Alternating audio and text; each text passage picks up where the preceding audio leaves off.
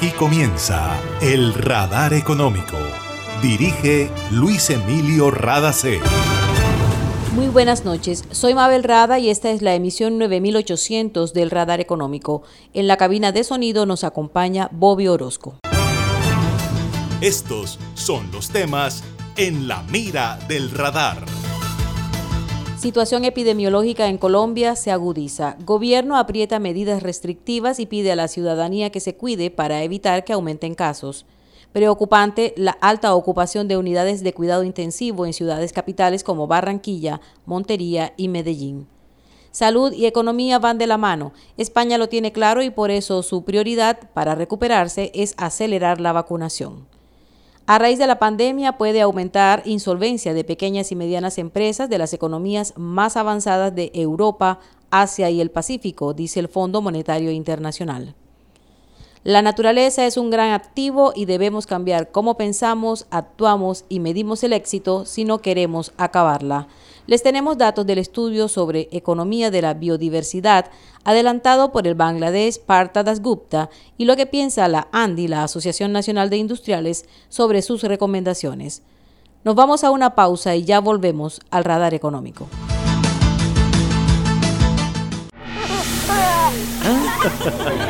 Una nueva energía se expande. Una energía que genera progreso y comodidad para la costa atlántica y el país. Somos la generadora y comercializadora de energía del Caribe, GESELCA. Y estamos aquí para entregar con firmeza la confiabilidad que la población y la industria colombiana necesitan. GESELCA, energía que construye futuro. Se siente la vista fresca, un ambiente de armonía, porque cuidamos del aire que respiras cada día y traemos la alegría que traen los viejos amigos. En familia y en tu casa siempre estaremos contigo. Las compactadoras de AAA cuidan el medio ambiente porque se mueven con gas natural vehicular. Donde estés, estamos cuidando el aire que respiras. Gases del Caribe y AAA. Vigilado Superservicios. Está escuchando el radar económico. Son varias las ciudades capitales colombianas que se encuentran casi al tope en ocupación de camas UCI a raíz del aumento de casos de COVID-19. Medellín, Cali, Barranquilla, Santa Marta y Montería son algunas de las ciudades en las que los gobiernos se vieron obligados a volver a restricciones de movilidad para evitar el colapso en las urgencias. Los informes oficiales contrastan con la cruda realidad que viven pacientes y familiares quienes al llegar a clínicas y hospitales se enfrentan a situaciones difíciles porque no reciben la atención que esperan. Si bien muchas ciudades que aún tienen capacidad están recibiendo pacientes, es claro que los traslados resultan traumáticos y preocupantes para las familias. Medellín, por ejemplo, tiene ocupadas 860 camas en unidades de cuidado intensivo, lo que equivale al 96.3% de su capacidad según datos entregados por las autoridades de salud el día de ayer. Santa Marta tiene ocupación del 92% y esta mañana solo tenía 17 camas disponibles.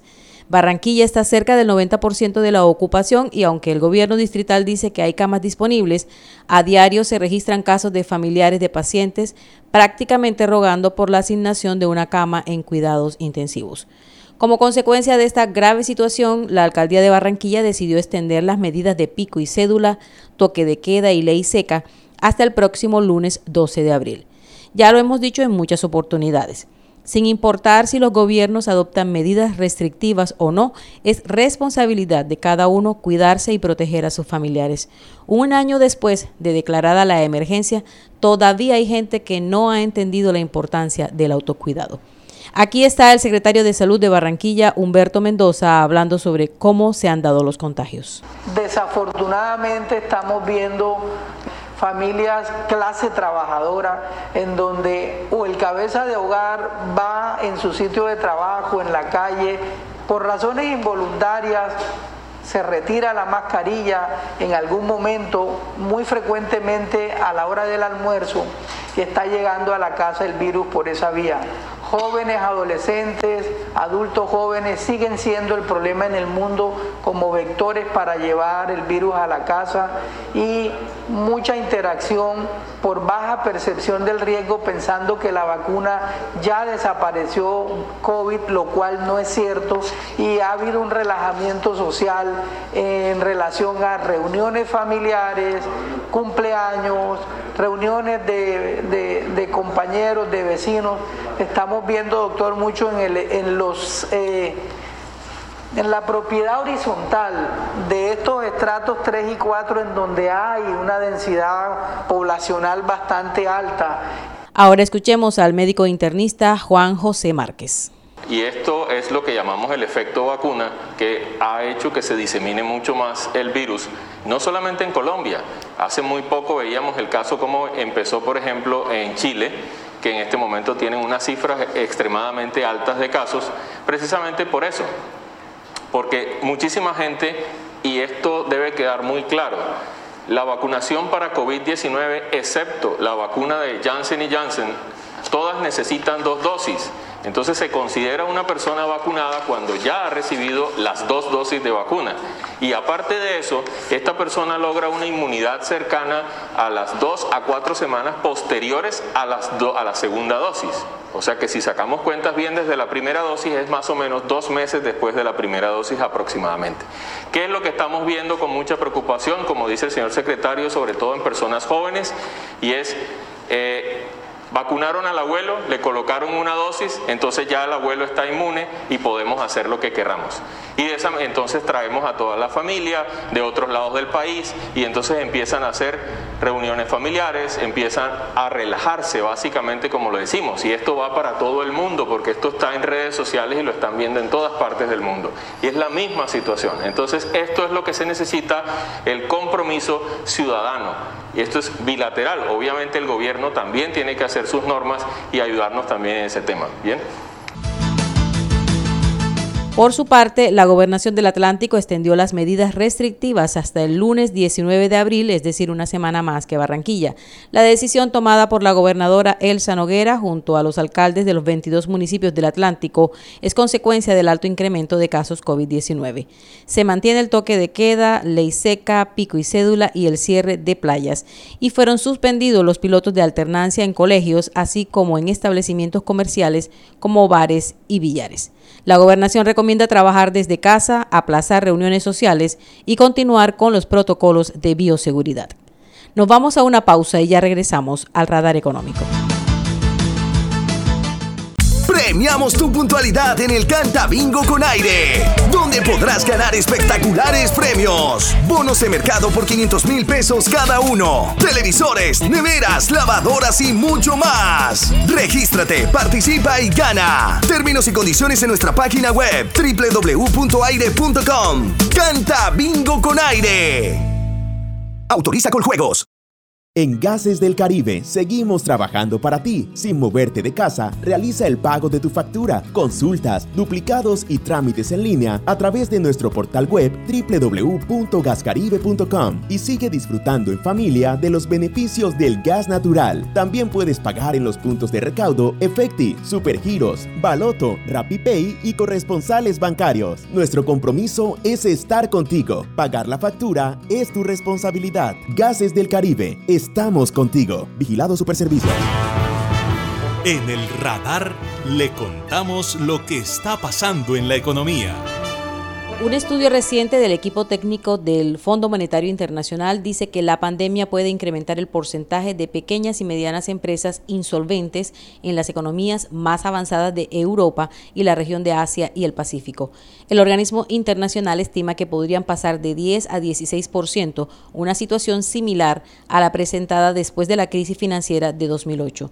Esta proyección de insolvencia, que es perder la capacidad de pago a largo plazo, pone en riesgo unos 20 millones de cifra cercana al número de desempleados que actualmente registran estos países. El estudio del fondo indica que no se descarta que un 18% de estas empresas también puedan correr riesgo de iliquidez, es decir, que no puedan cumplir con sus obligaciones financieras inmediatas. Las pequeñas y medianas empresas son un sector de la economía bastante vulnerable porque agrupa actividades de gran contacto social como hotelería y gastronomía y la ola de contagios por el COVID-19 las ha puesto nuevamente en aprietos al obligar a tomar medidas restrictivas alrededor del mundo. Al hacer la evaluación del sector, el fondo prevé que los bancos también enfrenten grandes problemas porque muchos de sus clientes no podrán cumplir con los pagos. Los bancos más pequeños se verían incluso más afectados, ya que suelen especializarse en prestar a empresas más pequeñas. Una cuarta parte de esos bancos podría sufrir una caída de al menos tres puntos porcentuales en sus coeficientes de capital, mientras que el 10% podría afrontar una caída mayor de al menos siete puntos porcentuales. ¿Qué propone el Fondo Monetario Internacional? Para conseguir que la recuperación sea fuerte, los gobiernos de las economías avanzadas deben abordar el problema del riesgo de dificultades de las pequeñas y medianas empresas.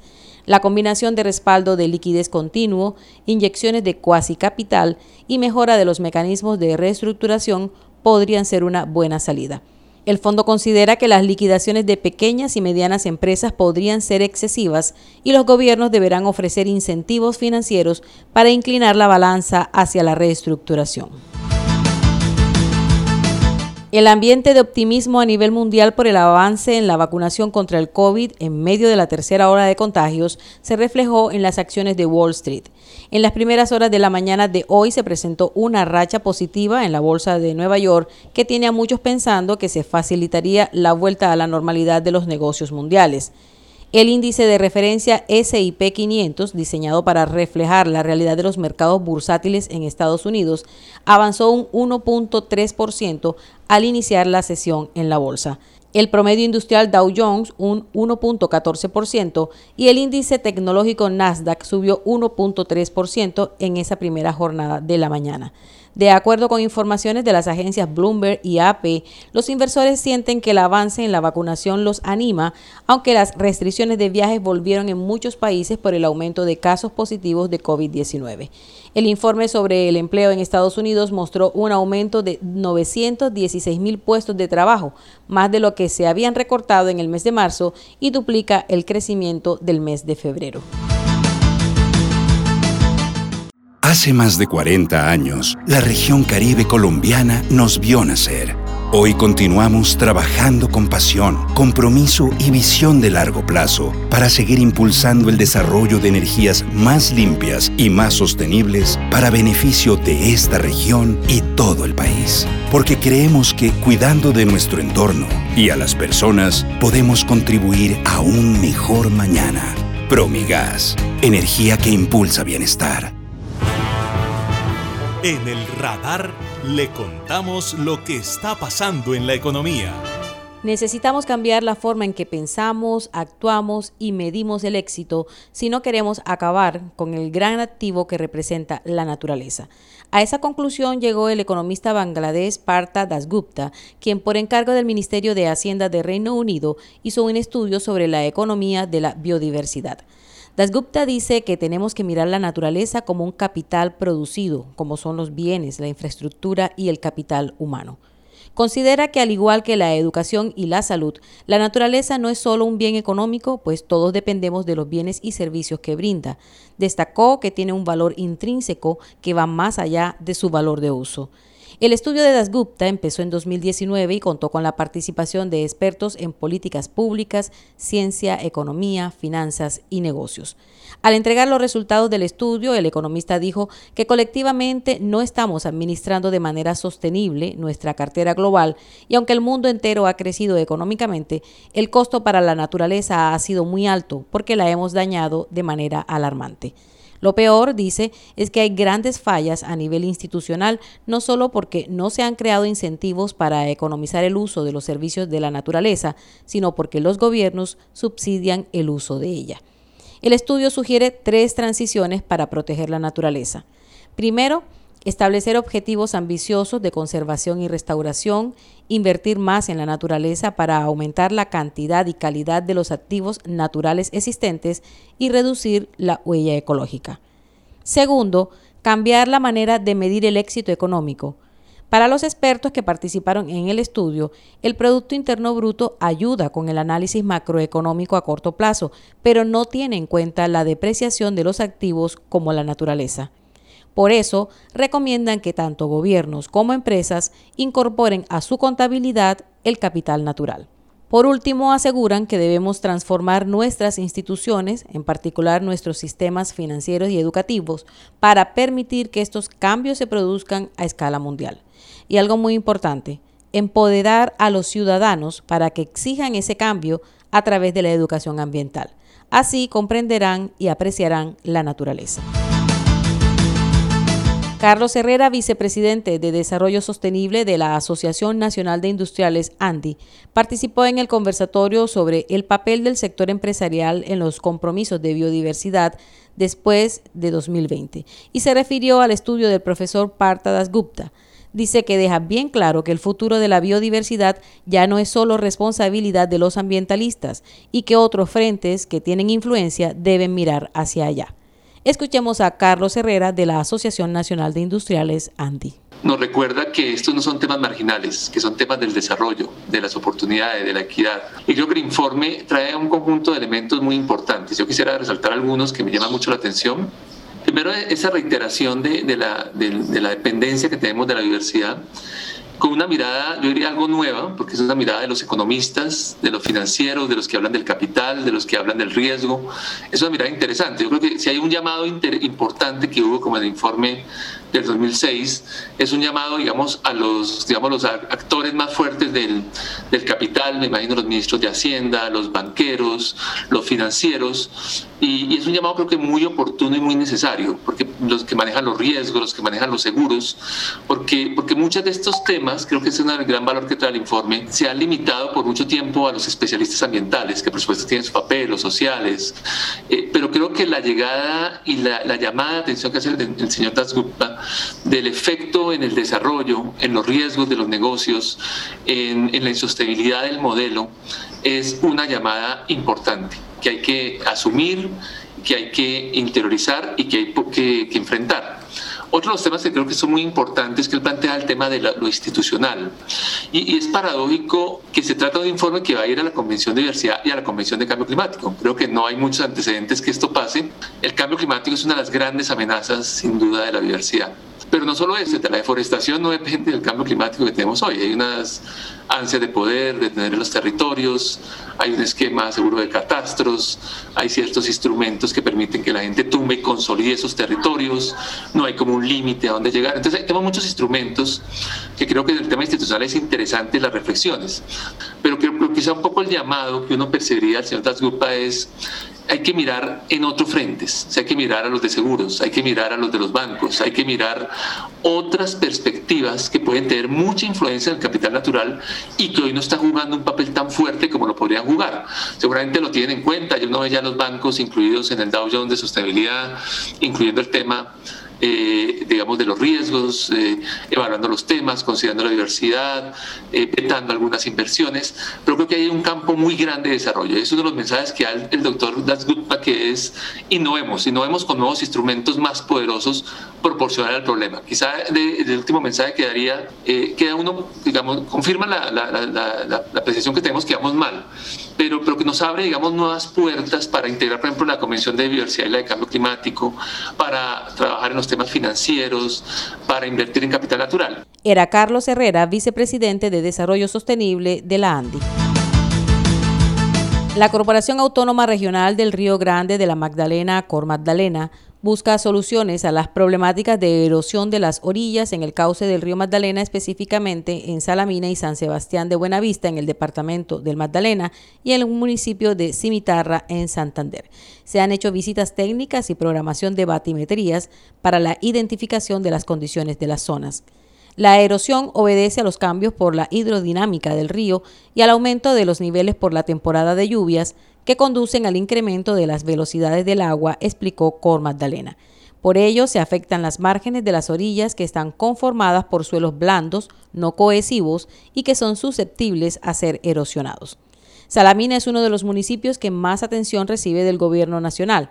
El mes pasado se socializaron en el municipio los resultados del estudio técnico elaborado por la Sociedad Colombiana de Ingenieros, el cual busca una solución integral para la situación que se presenta en la vía que conduce de Salamina a El Piñón. En cuanto a la situación en San Sebastián de Buenavista, funcionarios del Centro de Investigación de Cor Magdalena y del Comité de Gestión de Riesgo realizaron una visita técnica al municipio para conocer de primera mano la problemática de erosión que afecta la vía que conduce a Guamal en el tramo Lobato. Cor Magdalena ya inició los estudios, investigaciones y análisis correspondientes para definir la dinámica del sector a través del uso de imágenes satelitales que permitan hacer monitoreo no solo en este lugar, sino también a lo largo del brazo de Monpós. Nos vamos a una pausa y ya regresamos al radar económico. En Gases del Caribe seguimos trabajando para ti. Sin moverte de casa, realiza el pago de tu factura, consultas, duplicados y trámites en línea a través de nuestro portal web www.gascaribe.com y sigue disfrutando en familia de los beneficios del gas natural. También puedes pagar en los puntos de recaudo Efecti, Supergiros, Baloto, RappiPay y corresponsales bancarios. Nuestro compromiso es estar contigo. Pagar la factura es tu responsabilidad. Gases del Caribe. Estamos contigo. Vigilado Superservicios. Imagina la historia que estaríamos contando si en este aislamiento las centrales de generación de energía se hubieran detenido. ¿Qué sería de nosotros ante la oscuridad y la desconexión? ¿Has agradecido tener funcionando todo lo que necesitas para estar cómodo en tu casa?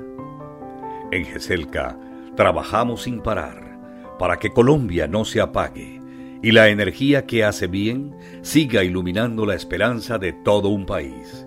Estamos contigo. GESELCA, energía que hace bien. En el radar le contamos lo que está pasando en la economía. España tiene claro que salud y economía van de la mano y es necesario que aceleren la vacunación si quieren reactivarse con fuerza. Our government has four top priorities. First of all, Vaccination, vaccination, vaccination. La vacunación es la prioridad número uno de España en este momento. Así lo dijo la ministra de Asuntos Económicos y Transformación Digital de ese país, Nadia Calviño, durante su participación en la charla Cómo construir un mejor futuro dentro de las reuniones de primavera que realizan de manera conjunta el Banco Mundial y el Fondo Monetario Internacional.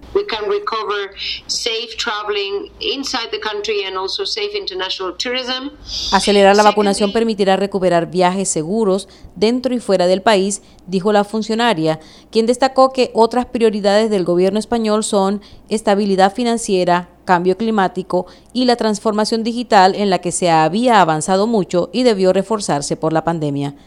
El Banco Mundial y el Fondo Monetario Internacional tienen como tema central de sus reuniones de primavera la recuperación de las economías después de la pandemia por el COVID-19, el proceso de vacunación y las perspectivas mundiales. En vista de la situación epidemiológica que se vive en Colombia y del riesgo de aumento de casos de COVID-19, el Gobierno Nacional hizo recomendaciones que entraron en vigencia hoy y se extenderán hasta el lunes 19 de abril. Quienes se fueron de vacaciones en Semana Santa deben aislarse de manera preventiva y voluntaria por lo menos durante siete días y en caso de presentar algún síntoma, continuar aislados y reportar su condición de salud a la EPS. El presidente de la República, Iván Duque Márquez, volvió a hacer un llamado a la comunidad. Es indispensable que no bajemos la guardia, que aunque no hayamos viajado, todos estemos alerta no salgamos de casa si tenemos síntomas respiratorios o si hemos tenido contacto con personas contagiadas por el virus. Es esencial hacer buen uso del tapabocas que cubra nariz y boca, distanciamiento físico de dos metros entre persona y persona, lavado frecuente de manos, seguir todos los protocolos de bioseguridad y evitar las aglomeraciones. El toque de queda en Barranquilla, una de las ciudades con más casos de contagio por COVID-19 y con una de las tasas de ocupación más alta en unidades de cuidado intensivo, empezó a las 6 de la tarde y se extiende hasta las 5 de la mañana. Estas medidas de toque de queda, pico y cédula y ley seca continuarán hasta la próxima semana. Pongamos de nuestra parte, seamos responsables y cuidémonos. Esto ha sido todo por hoy en el Radar Económico. Bajo la dirección general de Luis Emilio Rada C, los acompañó Mabel Rada. En la cabina de sonido estuvo Bobby Orozco. Gracias por su sintonía. Buenas noches.